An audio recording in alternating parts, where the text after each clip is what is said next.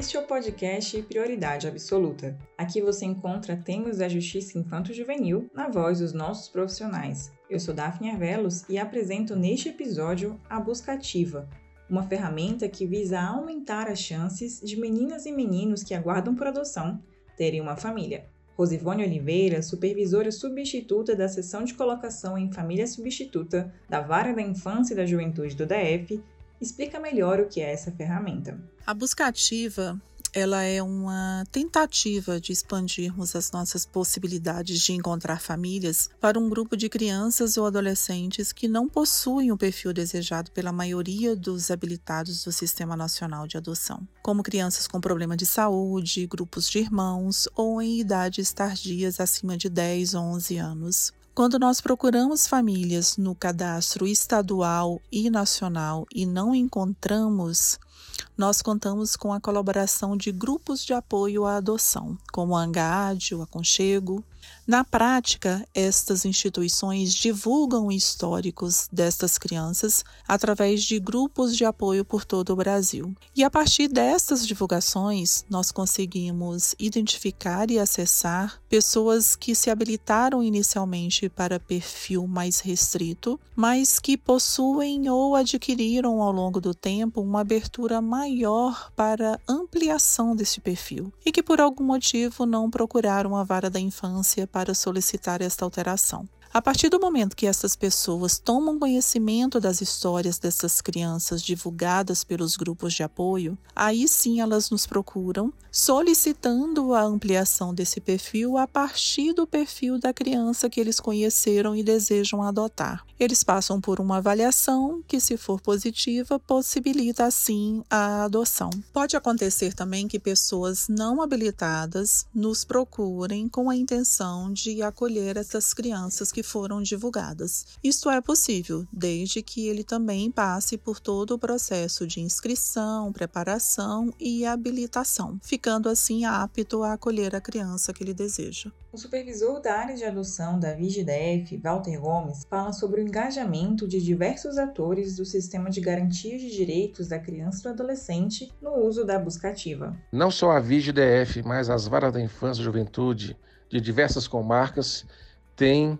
cada vez mais, de maneira ostensiva, utilizado o instrumento do busca ativa, que objetiva exatamente criar um espaço de proximidade entre os candidatos à adoção e as crianças de idades mais avançadas, grupos de irmãos, eh, pré-adolescentes e adolescentes e as crianças com graves e complexos problemas de saúde. E o sucesso do Busca Ativa está condicionado ao engajamento efetivo, não só das equipes psicossociais da Justiça Infanto-Juvenil, mas das equipes técnicas das instituições de acolhimento, dos grupos de apoio à adoção, do Ministério Público e da Defensoria Pública. Usando a busca ativa e indo além dela, a VIGDF criou o programa Em Busca de um Lar, que sensibiliza pessoas e famílias à adoção fora do perfil mais buscado por quem está apto a adotar. Rosivone Oliveira apresenta a iniciativa. O projeto Em Busca de um Lar ele foi criado como mais uma alternativa para encontrarmos famílias para crianças com problema de saúde, grupo de irmãos ou com idades tardia que não foram adotadas nem mesmo através da busca ativa. O projeto consiste em dar cara e voz para este grupo através de vídeos em que a criança ou adolescente se apresenta livremente falando de sua rotina, do que ele gosta, do que pretende ser quando crescer e do seu desejo em ser adotado por uma família substituta. No caso de crianças com problemas de saúde que não conseguem se expressar, um técnico da instituição ou um profissional de saúde que acompanha a criança participa do vídeo falando sobre ela. Os vídeos produzidos, eles são divulgados nas redes sociais e demais mídias com o objetivo de sensibilizar a sociedade de forma geral, tentando mobilizar as pessoas quanto às necessidades e desejo dessas crianças e adolescentes de pertencerem a uma família. A servidora da VIGDF explica quem pode adotar as crianças e os adolescentes participantes do Em Busca de um Lar. Todos os interessados, habilitados ou não, podem buscar a vara da infância e manifestar o interesse pelas crianças e adolescentes divulgados nos vídeos. Lembrando que aqueles que ainda não faz parte do Sistema Nacional de Adoção terá que passar por processo de habilitação. O Em Busca de um Lar foi lançado pela VIGDF em 2019. Na sua fase piloto, três adolescentes que aguardavam há bastante tempo pela adoção ganharam uma nova família. Após a interrupção do programa na pandemia, o Em Busca de um Lar entra em nova fase agora em 2021. Walter Gomes explica como você também pode ajudar meninos e meninas que ainda esperam por um lar. Alguém pode perguntar, né? O que um cidadão comum pode fazer para ajudar esse projeto? O principal auxílio se dá na divulgação ampliada.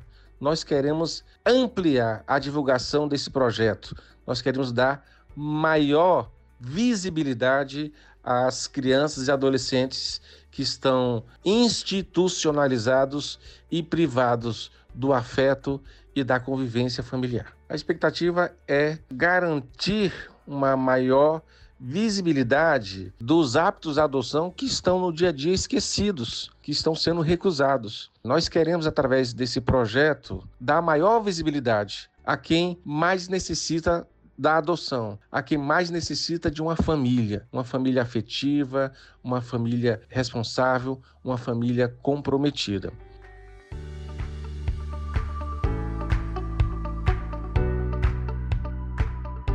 Você tem interesse em saber mais sobre Em Busca de um Lar, acesse a página Infância e Juventude no site do TJDFT. Você também pode acompanhar as novidades da iniciativa nas páginas do TJDFT no YouTube e no Instagram. Se preferir, siga o projeto no Facebook, no perfil Em Busca de um Lar DF.